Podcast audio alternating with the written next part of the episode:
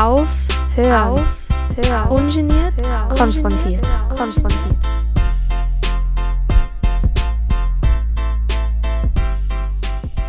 Hallo und herzlich willkommen bei Aufhören ungeniert konfrontiert hier auf Radio Orange 94.0.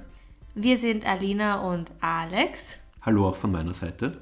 Ja, und wir wünschen euch ein frohes neues Jahr. Ja, wir hoffen, ihr hattet einen nicht zu stressigen Start ins neue Jahr. Wir haben uns heute versammelt im leicht verschneiten Wien, um noch einmal aufs letzte Jahr zurückzublicken. Wir haben das ja letztes Mal schon etwas anklingen lassen, dass wir eventuell nochmal das machen, was wir auch vor einem Jahr schon gemacht haben, nämlich ein Rückblick auf unsere Lektüren des vergangenen Jahres, beziehungsweise spannende Lektüren, Bücher, die uns beschäftigt haben, mit denen wir uns beschäftigt haben. Genau, das möchten wir jetzt machen, weil der Jänner eignet sich ja ganz gut dafür, bevor wir dann äh, in den kommenden Monaten in neue Themen bzw. Fortsetzungen hineinstarten möchten. Genau, ich würde sagen, wir fangen gleich mal an. Wie war denn dein Lesejahr 2023? Ja, mein Lesejahr 2023 war nicht so anders als das Jahr davor. Es ist äh, bei mir so, dass sehr viel Zeit und Lesekapazität bei mir einfach drauf geht äh, für, für Unilektüren. Halt viele, viele Papers, die ich lese. Äh, und darunter leidet halt vielleicht auch ein bisschen mein, mein, mein Bücherlesen, wenngleich ich da auch etwas inkonsequent bin, weil ich meine, man könnte ja auch statt im Internet unterwegs zu sein, äh, auch mal äh, nebenher was lesen. Aber auf jeden Fall ist es bei mir so, Romane waren Mangelware im vergangenen Jahr. Also ganz am Anfang ging es noch, aber dann relativ schnell nicht mehr. Sachbücher schon ein paar, wenngleich auch nicht so viel. Ich habe ja für nachher eins, das ich vorstellen möchte, mitgebracht. Und äh, ich lese natürlich sehr viel Nachrichten auch, aber das ist keine, keine Lektüre in dem Sinn. Mhm. Ähm, aber ansonsten, es ist halt immer sehr fragmentiert und diffus. Also ähm, mal ein Paper hier, dann zu dem Thema, aber man muss ja immer mehrere Quellen bearbeiten und dementsprechend geht sehr viel dafür drauf. Das heißt, äh, gerade im Punkto Belletristik sehr schwaches Lesejahr. Also vieles von dem, was ich mir letztes Jahr vorgenommen hatte, äh, liegt äh, unangetastet, also oder zumindest unverändert irgendwie und ungelesen nach wie vor da. Aber äh, ja, ich, ich habe mir jetzt schon auch über Weihnachten auch Bücher geschenkt bekommen und ein paar Bücher mir gekauft, genau. Ja, ich, ich gebe die Hoffnung nicht auf, dass es sich doch dieses Jahr etwas ändern könnte.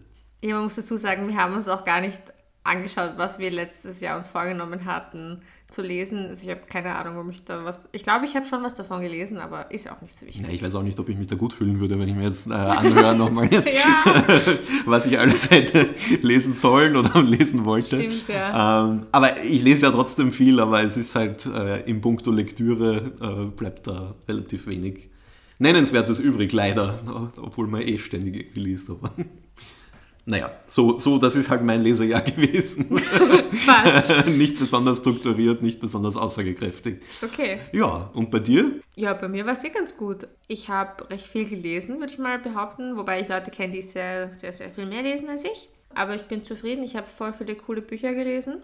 Ich habe für später eh auch ein paar vorbereitet. Und was ich neu gemacht habe, ist, ich habe hm, Hörbücher gehört zum ersten Mal das war ganz spannend, weil ich das davor noch nie gemacht hatte und Anfang des Jahres habe ich, glaube ich, drei oder vier Hörbücher angehört, weil ich eine App entdeckt habe, die heißt Libby. Und das ist voll cool, wenn man eine Büchereienkarte hat, egal wo, glaube ich, kann man das da eingeben, also kann man sich quasi damit anmelden und dort Hörbücher ausborgen, beziehungsweise auch E-Books ausborgen, falls ihr einen E-Reader oder ein Tablet oder sowas habt. Also das finde ich sehr praktisch. Und diese App habe ich eben auch für die Hörbücher genutzt. Genau. Man muss sie halt ausborgen und dann auch wieder zurückgeben und dann sind sie manchmal vielleicht nicht verfügbar und so. Also das ist natürlich ein bisschen eine Restriktion, aber ich finde das nicht so tragisch. Ich muss aber auch sagen, dass dadurch, dass ich auch viele Podcasts mittlerweile höre, die Zeit für Hörbücher nicht wirklich vorhanden ist, weil wenn ich höre, dann unterwegs und dann höre ich halt lieber Podcasts und deswegen hat sich das mit den Hörbüchern relativ schnell dann auch wieder aufgehört. Und apropos Bücherei, ich habe eben dann Anfang des Jahres meinen Ausweis irgendwann verlängert und bin jetzt auch voll ähm, begeistert, weil die Auswahl halt echt groß ist und ich finde es total angenehm, wenn ich mir einfach Bücher ausbauen kann und ich immer kaufen muss, dann spare ich mir ein Geld und häufig brauche ich sie dann eh nicht noch einmal herumstehend in der Wohnung. Und wenn sie mir super gut gefallen, dann kann ich sie eh noch immer kaufen. So ist es. Aber jetzt abgesehen von Hörbüchern, was hat so dein Lesejahr geprägt? Du liest ja eher Romane, ne? Ja, genau, das habe ich gar nicht erwähnt. Ja, ich habe eigentlich nur Romane gelesen vielleicht ein Sachbuch, ich weiß es gerade nicht, aber ja, Romane, autobiografische, autofiktionale Sachen auch teilweise. Genau, aber Belletristik. Das ist natürlich auch vielleicht ein bisschen eine einfachere Lektüre, weil das besser nebenbei geht. Hängt stark vom Roman ab, oder? Also es gibt ja auch sehr forderndes fordernde, Stimmt, komplexe eigentlich, Romane. Eigentlich habe ich, äh, ich glaube, drei Monate dieses Jahres damit verbracht, ein Salman Rushdie Buch durchzukämpfen. Und es war eigentlich sehr mühsam. Und es war zwar ein Roman, aber das hat sich sehr gezogen. Also insofern, eigentlich habe ich nicht nur einfache Sachen gelesen. ähm, genau.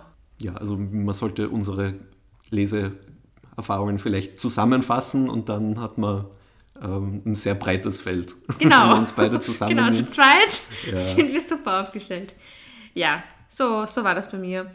Ja, und ähm, weil ich in letzter Zeit jetzt auch immer wieder diese Lese-Challenges gesehen habe, ähm, es ist ja auch lustig, wenn man sich in der Bücherei ein Buch ausborgt, dann ist man auch irgendwo gezwungen, wenn man es halt dann lesen möchte, dass man das in einer gewissen Zeit auch tatsächlich liest, weil wenn man ein Buch kauft, dann kann es sein, dass er rumliegt ewig und man es erst, weiß ich nicht, Monate, Jahre später in die Hand nimmt. Während wenn man es ausborgt und extra schon den Weg auch zurückgelegt hat, dann gibt es einen gewissen Druck, dass man es dann auch liest. Und das finde ich eigentlich ganz praktisch, weil ich bin so Deadline-Hunterin. Und deswegen äh, motiviert mich das auch sehr, dann weiterzukommen. Ja, verstehe ich. Eh. Man gleich, ja. Wenn man es mag, ich finde dieses äh, Lese-Challenge oder dieses Lesen als äh, quantitativen Wettbewerb. Ich weiß nicht, was ich davon halten soll. Ja, aber, bin ich auch kein Fan. Ja, aber so funktioniert halt auch äh, Lesen auf Social Media, deswegen, ja, aber. Aber ich verstehe trotzdem dieses Motiv, ja. Also wenn man eine Deadline hat zum Zurückgeben, dann ist man natürlich motiviert, das Buch zu lesen, ist klar. ja, aber noch zu dem, was du jetzt gesagt hast. Also ich finde das auch nicht so, so sinnvoll, wenn man ja, diese Lese-Challenges, ich weiß nicht, ob ich das so gut heißen kann, dass man dann eine gewisse Anzahl von Büchern im Jahr lesen möchte, weil was sagt das im Endeffekt aus? Also. Ja, nix. Es ist ja, man ist ja jetzt, ich weiß nicht, man ist ja nicht besser oder schlechter, wenn man mehr oder weniger liest. Ich finde, wenn man, wenn man Spaß hat am Lesen, dann soll man so viel lesen, wie man will und wie viel man halt schafft und dann ist doch gut. So ist es. Also finde ich auch. Es ist ganz genau so. Und äh, es ist auch völlig irrelevant, muss man dazu sagen, wer wie viel gelesen hat für die Welt. Also ja, es stresst mich auch dann, wenn ich sehe, andere Leute lesen so und so viel. Ich meine, mir könnte es ja auch wurscht sein. Eben, also eigentlich soll es einem ja wurscht sein, aber. Aber irgendwo ist man dann doch so, boah, wow, so viel, hätte ich auch gern gelesen. Aber eigentlich ist ja, egal. Man muss nicht das Alma Challenge machen, aber wenn es glücklich macht, ach, ja, und gleichzeitig motiviert es mich halt schon auch, wenn ich weiß, ah, okay, so und so viele Bücher wollte ich lesen, dann muss ich quasi schauen, dass ich weiterkomme. Äh, Im Sinne nur, dass ich dann vielleicht nicht am Handy bin, sondern stattdessen die Zeit nutze und lese. Ja, sag mal, wie viele Bücher willst du denn lesen dieses Jahr? 25 habe ich mir vorgenommen. 25, okay. Na, dann schauen wir mal im kommenden Jänner, wie es dann aussieht. Ja, genau. Ha. Ja, ich habe nämlich mir für 2023 auch 25 Bücher vorgenommen und das habe ich nicht erreicht. Das habe ich mir gedacht, ich setze mir das gleiche Ziel noch einmal und eigentlich, aber mir ist es vollkommen wurscht eigentlich. Es ist für mich, spielt keine wichtige Rolle, diese Challenge. Ja, aber 25 Bücher, das ist ja dann äh, alle zwei Wochen äh, ein Buch, aber zwei Freiwochen hast du auch. Also jetzt die ersten zwei, die kannst du dir gleich nehmen und dann alle zwei Wochen ein Buch. Ich habe schon ein Buch gelesen. Oha. Also. Heftig. ich glaube, ich bin on track. Also ich verstehe auch, wenn man sich da irgendwie ein Ziel setzen möchte. Ja, und es ist halt leichter zu kommunizieren, als ein immersives Leseerlebnis und die Qualitäten dessen herauszuarbeiten. Es ist halt leichter zu kommunizieren, zu sagen, ja, 30 Bücher, easy, für mich gar kein Problem. Ja, ja, wenn du schon das immersive Leseerlebnis ansprichst, dann kann ich ähm, vielleicht noch generell sagen zu meinem, meinem Leseerlebnis, also ich bin draufgekommen in der Vorbereitung, dass sich ein paar Themen immer wieder finden in den Büchern, die mir besonders gut gefallen haben. Und das habe ich währenddessen gar nicht so bemerkt, aber das finde ich irgendwie auch sehr interessant und ähm, deswegen habe ich da jetzt auch gezielt äh, Bücher rausgesucht, wo ich irgendwelche Parallelen ziehen kann, beziehungsweise die ich eben besonders gerne empfehlen möchte. Genau. Na gut, genug geramble. Kommen wir vielleicht mal zu dem, was wir tatsächlich gelesen haben. Das klingt sehr gut so viel außer deiner mühsamen Rushdie-Lektüre äh, ähm, hast du ja noch nichts Konkretes genannt. Genau, also zu Rushdie noch kurz. Ähm, ich habe Quixote gelesen, was so ein Rewriting von Don Quixote in modernen Amerika irgendwie ist. Es hat mir stellenweise sehr gut gefallen, weil er wirklich ein genialer Autor ist und es sprachlich total spannend ist. Aber es war auch wirklich sehr mühselig und am Schluss richtig abgespaced. Und das war mir dann ein bisschen zu viel und ich, am Schluss war ich ein bisschen enttäuscht. Also naja, ähm, aber es war eine spannende Erfahrung. Ja, ich kann ja mal erzählen, dass ich zum Beispiel heuer Herkunft von Sascha Stanisic gelesen habe. Vor ein paar Jahren war das sehr groß auch in den Medien. Du hast es damals gekauft, das Buch. Mhm. Ich, ähm, ich, erinnere mich, ja. Ja, jetzt habe ich es mal gelesen und es hat mir sehr gut gefallen. Also das ist ein, wer es nicht kennt oder noch nicht davon gehört hat, das ist ein autobiografischer Roman und ähm, Sascha Stanisic stammt aus Bosnien und Herzegowina und schreibt, ja, wie der Titel schon sagt, in dem Buch über den Begriff Herkunft und was das für ihn bedeutet. Und ich finde, es ist so eine Art Erforschung des Begriffs anhand von Geschichten. Also es spielt in sowohl in der Vergangenheit als auch in der Gegenwart und es, er erzählt irgendwie so seine eigene Geschichte, aber auch jene von ähm, Familienmitgliedern oder auch von Freundinnen. Er schreibt sehr viel über Orte, was ich sehr, sehr schön finde, weil man dann so die Geschichten mit Orten verknüpft. Und es geht auch eben darum, wie es für ihn war, nach Deutschland zu kommen, weil sie aufgrund der Jugoslawienkriege fliehen mussten in den 90er Jahren und, und wie es ihm da bei seiner Ankunft ging und der Integration in Deutschland. Ja, und ich finde, es war sehr lebensnah, ehrlich und reflektiert. Okay, also Empfehlung. Ja, auf jeden Fall. Sehr gut. Ja, cool. Also ähm, ich habe mir eigentlich nur ein Buch rausgesucht, mit dem ich mich aber umso stärker beschäftigt habe, weil es auch im Rahmen eines äh, Unikurses von mir besprochen oder sehr eingehend besprochen und gelesen worden ist und auch ähm, ein aktuelles oder viele aktuelle Themenstränge sehr stark aufgreift. Es ist jetzt kein, kein Roman, sondern eher ein Sachbuch. Und zwar äh, heißt das Buch äh, Den Schmerz der anderen begreifen und ist geschrieben von Charlotte Wiedemann Charlotte Wiedemann ist eine deutsche Journalistin und die ist in ihrem Leben sehr viel herumgekommen. Also ich glaube, in über 30 Ländern, meine ich mal gelesen zu haben, hat sie gearbeitet, äh, unter anderem auch äh, Südostasien, ähm, aber auch in Afrika, zum Beispiel in Mali, hat auch schon mehrere Bücher geschrieben. Und dieses Buch jetzt ist aus dem Jahr 2022 und ähm, ist sehr, also ich sage mal so, sie ist auch angefeindet worden für dieses Buch. Also es sind auch immer wieder Veranstaltungen mit ihr abgesagt worden. Ähm, aber warum eigentlich? Also es ist, also es geht um Erinnerungskultur, insbesondere die deutsche Erinnerungskultur, in der natürlich das, das Gedenken an den Holocaust, äh, an die deutschen Verbrechen während des Zweiten Weltkrieges ähm, und eben insbesondere ähm, an den äh, Jüdinnen und Juden äh, sehr stark das Zentrum einnimmt, dieser Gedenkkultur. Und so Dinge wie zum Beispiel äh, Gedenken an koloniale Verbrechen, aber auch an andere, äh, an andere Ereignisse in der Welt, die vielleicht auch gar nichts äh, mit, mit, mit den Deutschen jetzt zu tun haben.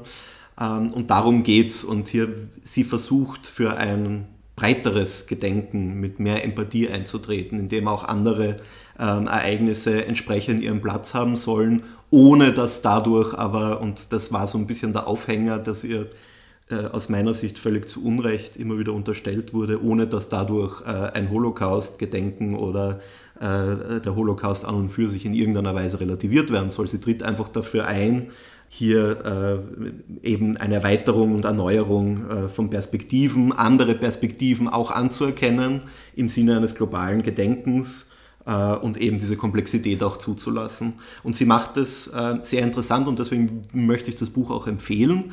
Äh, sie macht es sehr interessant und man kann sehr viel daraus lernen oder ich habe sehr viel daraus gelernt, äh, weil sie immer wieder so Episoden erzählt von unterschiedlichen Orten. Also sie schreibt zum Beispiel über äh, das Baltikum, die, die jüdische Vergangenheit im Baltikum. Sie schreibt über Tansania, Maji Maji Aufstand, was da eigentlich passiert ist. Also sie schreibt über ganz verschiedene Weltregionen, über Indonesien, über Dinge und Katastrophen und, und Verbrechen, die wo ich mal behaupten würde, über die wir alle eigentlich gar nicht wirklich was wissen. Und das ist eben ein, eins, ein dieser Punkte, dass es sagt, ja, eben den Schmerz der anderen auch begreifen zu können und äh, eben für ein stärker universelles Gedenken einzutreten. Und dieses Buch äh, war für mich eine sehr spannende Lektüre. Es ist sehr dicht, aber es liest sich auch gut. Und ja, also kann ich nur allen empfehlen, den Schmerz der anderen begreifen von Charlotte Wiedemann. Cool. Ja, ich würde das, also du hast mir schon öfters davon erzählt, wirklich auch gerne mal lesen. Ja, dann mache ich einfach mal weiter. Ich habe ja vorher schon gesagt, dass ich erkannt habe in der Vorbereitung, dass sich so ein paar Themen durchziehen in den Büchern, die mir am besten gefallen haben. Ich habe irgendwie einige Bücher gelesen, die sich damit auseinandersetzen, wer, wer bin ich eigentlich und warum bin ich so und ähm, was macht das mit mir. Und was ich auch besonders empfehlen kann, ist das Buch Mr. Loverman von Bernadine Evaristo. Sie ist eine britisch-nigerianische Autorin. Auf jeden Fall geht es in Mr. Loverman um einen 74-jährigen Mann namens Barrington. Äh, er ist homosexuell, aber das ist geheim und stammt aus Antigua, also aus der Karibik. Das Buch spielt aber in London und es geht darum, wie er als sehr ähm, spannender Charakter, also nicht nur sympathisch, damit umgeht, jetzt vielleicht doch mal die Wahrheit zu sagen, ähm, weil er endlich mit seinem Lebenspartner eigentlich offiziell zusammen sein möchte. Aber diese Veränderung und die Ehrlichkeit fallen ihm sehr schwer. Es geht natürlich auch um die Vergangenheit und wie es für ihn war, aus der Karibik nach London zu kommen. Es geht aber auch um Liebe, um kulturelle Mythen, Vorurteile. Es geht um Angst vor Veränderungen und, und natürlich auch um die Fragen, ob es sich noch lohnt, mit 74 äh, sich auf eine Veränderung einzulassen und, und endlich ehrlich zu sein. Man erfährt auch die Perspektive seiner Frau und wie es ihr eigentlich mit der ganzen Situation geht. Ja, es ist sprachlich total spannend, weil sie ein bisschen auch so im, ich sag mal, Slang schreibt und teilweise auch kreolische Begriffe. Kreolisch ist eine Sprachengruppe, die hauptsächlich in der Karibik gesprochen werden, die eben auch aufgrund der Kolonialgeschichte Einflüsse aus verschiedenen Sprachen mhm. Sprach, haben. Sprachkontakt, Sprachen, ja. Genau. Und, und solche Begriffe kommen eben auch vor. Ich finde aber, dass man es meistens aus dem Kontext ganz gut verstehen kann, was es bedeutet. Also hat mir wirklich sehr gut gefallen, kann ich sehr empfehlen. Ist eine total berührende und ähm, aufregende Geschichte. Ja, sehr spannend. Auch sehr schön erklärt. Also kann man sich, glaube ich, gut ein Bild davon machen. Danke. ja, und dann vielleicht was anderes, wo es auch um Herkunft geht, was aber ganz was anderes ist und irgendwie auch nicht, ist Anleitungen anderer zu werden von Edouard Louis. Ich glaube, das ist auch tatsächlich letztes Jahr oder vorletztes Jahr erst erschienen, das ist relativ neu. Ähm, das ist von einem französischen Schriftsteller und das ist ein autobiografischer Roman wieder, ähm, so wie Herkunft auch einer ist. Und es geht um die Geschichte eines jungen Mannes, oder in dem Fall eben Edouard Louis, der versucht, seine Herkunft abzustreifen und sich neu zu erfinden. Also es geht quasi nicht darauf, das zu erkunden oder, oder sich darauf rückzubesinnen, sondern eben darum, sich davon frei zu machen ähm, und eine radikale Selbstveränderung zu durchlaufen. Da geht es auch um, um Armut, um Scham, um Identität. Ich finde, es ist sehr reflektiert und ehrlich geschrieben, sehr fesselnd. Ich habe es aber auch als Hörbuch angehört und ich fand das Hörbuch wirklich toll eingesprochen. Ähm, vielleicht hat es mich deswegen auch umso mehr gefesselt. Ja, auch sehr spannend. Ähm, natürlich als, als Hörbuch dann nochmal was anderes, ne? weil äh, beim, beim Hörbuch schon interessant ist, dass ja nochmal eine, eine andere Stimme einem das erzählt. Also nicht, nicht so die, die eigene Stimme im Kopf oder die, die, die Stimmen, die man sich so vorstellt, sondern es ist schon nochmal ein ganz anderes Erlebnis. Ne? Ja, ich finde es auch voll schwierig, dass man nicht abschweift in Gedanken. ja. Also, dass man quasi voll dabei bleibt, dass es fesselnd ist. Ich habe dann zum Beispiel noch ein anderes Hörbuch gehört. Das ist The Underground Railroad von Colson Whitehead. Das ist ein historischer Roman, der im 19. Jahrhundert in den USA spielt und die Geschichte einer jungen Sklavin, die von einer Plantage in Georgia flieht, erzählt. Ist eine total orge, auch teilweise wirklich sehr brutale Geschichte, sehr beeindruckend, ähm, aber total interessant und wirklich so spannend. Und da habe ich aber beim Hörbuch zum Beispiel keine Schwierigkeiten gehabt, dabei zu bleiben. Also das war, war richtig, richtig arg. ähm, vielleicht kurz zum Hintergrund. Also Underground Railroad war ein 1780 gegründetes Fluchthilfenetzwerk oder informelles Schleusernetzwerk, das Sklavinnen die Flucht eh, von den Südstaaten der USA in die Nordstaaten bzw. auch nach Kanada organisierte. Genau. Die Geschichte, die er da gesponnen hat, der Autor, ist wirklich sehr beeindruckend und ich finde, also wenn einen solche Themen interessieren, kann ich das wirklich sehr, sehr empfehlen. Genau, ich habe jetzt noch ein paar weitere Dinge auf meiner Liste, aber ich glaube, wir haben jetzt heute nicht mehr so viel Zeit, beziehungsweise ich möchte jetzt auch nicht nur ich meine Sachen vorlesen und du musst nur zuhören.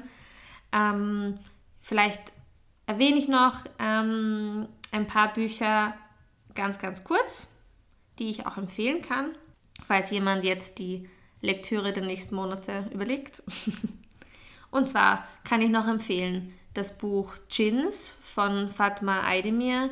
Das ist ein deutsch-türkischer Generationenroman, der sich über 30 Jahre erstreckt. Da geht es um Generationenkonflikte, Herkunft eben auch, Identität ähm, und es ist sehr berührend und einfühlsam geschrieben, hat mir sehr gut gefallen. Liest sich auch sehr schnell.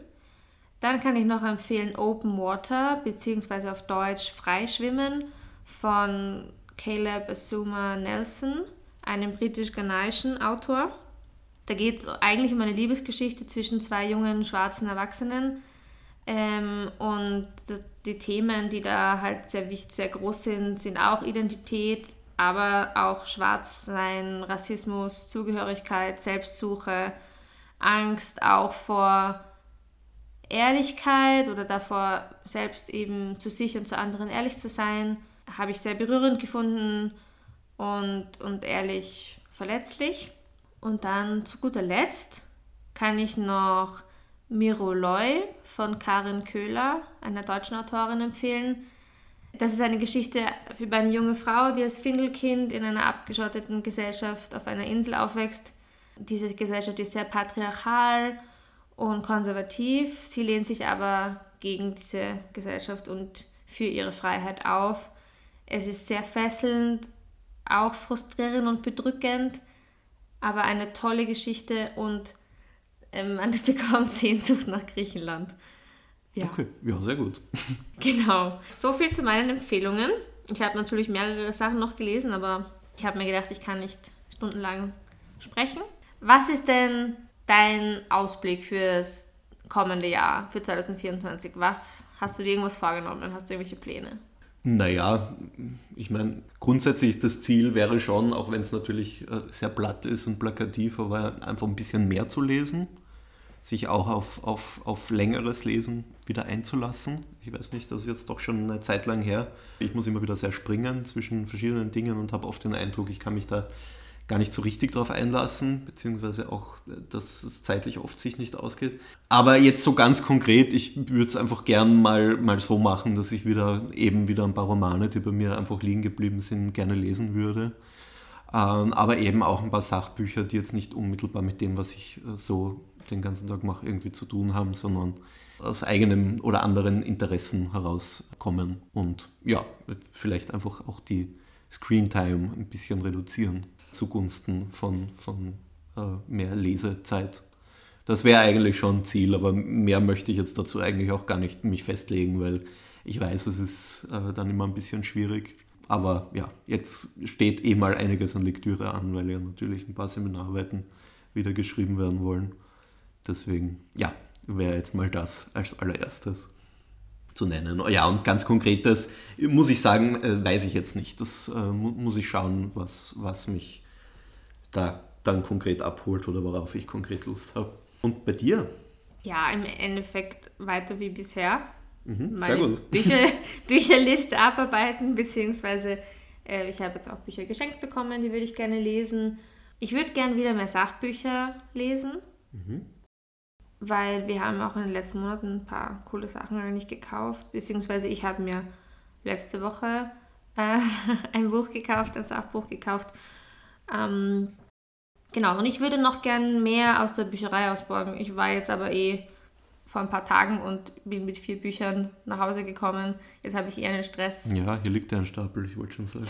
Also ich habe momentan, glaube ich, acht Bücher ausgeborgt aus der Bücherei. Jetzt muss ich mich eh bisschen sputen. Ja, aber ich bin motiviert. Na, sehr gut. Das freut mich sehr. Ja, motiviert bin ich auch. Fein. Schön. Dann starten wir das Jahr motiviert. Wir hoffen, wir konnten euch mit dieser Sendung heute auch ein bisschen Motivation mitgeben und Inspiration für zukünftige Lektüre. Wir werden natürlich alle Bücher, die wir erwähnt haben, auch in die Beschreibung packen, damit ihr das nachschauen könnt. So machen wir es, würde ich sagen. Und im Februar geht es dann weiter mit einer konkreten Themensendung. Genau, wir haben schon angefangen. Also bleibt gespannt. Ja, Wir freuen uns schon und wünschen euch bis dahin eine schöne Zeit und gute Lektüre. ja, übersteht den Jänner gut. Es ist Ja. ja nicht unbedingt der einfachste Monat im Jahr. Deswegen, ähm, ja, alles Gute und äh, ja, es ist bald wieder länger hell und wir freuen uns auch schon. Genau, wie unsere Buchhandlung immer sagt, ein Buch hilft immer. Ja, genau. In dem So Sinne, es. Bis zum nächsten Mal. Tschüss. Baba. Auf, hören, Auf, hören. ungeniert, Hören. konfrontiert, Ungeniert, konfrontiert.